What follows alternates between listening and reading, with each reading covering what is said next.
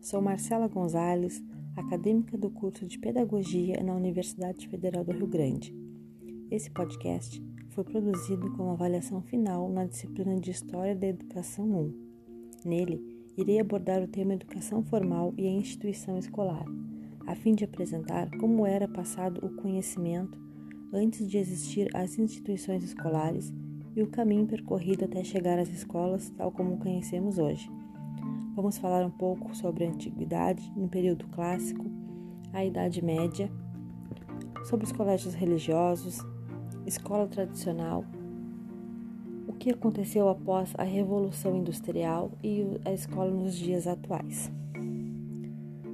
Primeiramente, na antiguidade, os valores e conhecimentos eram transmitidos diretamente dos pais para os filhos. Nessa época, não se fazia uso da escrita e cada família passava os ensinamentos de acordo com a sua religiosidade. Depois, no período clássico, quando começaram a surgir sociedades mais complexas, com entidades políticas e práticas econômicas mais elaboradas, surgem os primeiros grupos escolares, com professores especializados em repassar conhecimento. Porém, esses grupos eram estritamente elitistas, atendendo apenas famílias nobres ou de comerciantes enriquecidos. Depois, já no período medieval, foram criadas escolas nos mosteiros com o objetivo de instruir os noviços.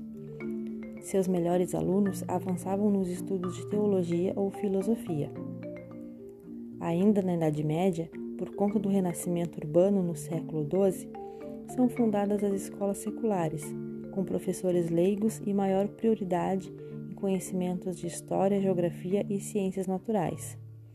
Elas ainda contestavam o ensino religioso formal. Porém, não é a escola como conhecemos hoje, com um prédio designado para tal.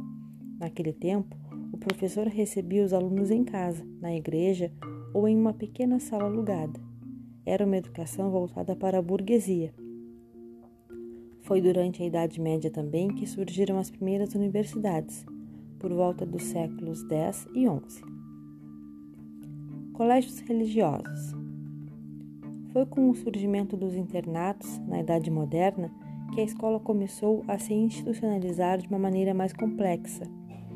Essa institucionalização se deu porque a burguesia estimulava uma escola que protegesse seus filhos das tentações do mundo e lhes desse uma educação sólida.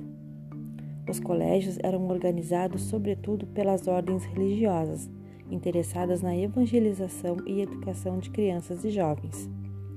Foi nesse período que se deu a expansão dos jesuítas, uma ordem da Igreja Católica que estabelecia escolas com disciplina rígida e que tinha como objetivo inicial a propagação missionária da fé.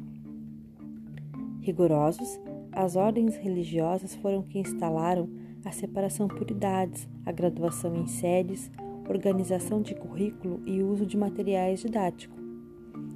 Essas adaptações levaram a uma maior formação teórica de pedagogos, a fim de orientar a nova prática. Caracterizam-se a partir daí as linhas mais firmes da escola tradicional, onde a educação se esforçava por disciplinar a criança e impor regras de conduta visando controlar os impulsos atribuídos à infância. Quando a criança não obedecia, eram usados castigos corporais como, como corretivo. Apesar desse contexto, uma nova tendência começava a nascer, a pedagogia realista, que anseia por uma nova didática, defende que a educação deveria partir da compreensão das coisas e não das palavras. Defende também a secularização do pensamento, voltado para a superação da visão religiosa do mundo. O efeito da Revolução Industrial para a educação.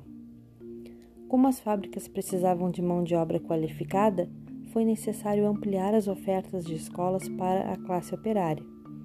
Nas universidades, houve a necessidade de transmissão de conhecimento nas áreas de ciências e novas descobertas para alavancar a tecnologia. Escola tradicional.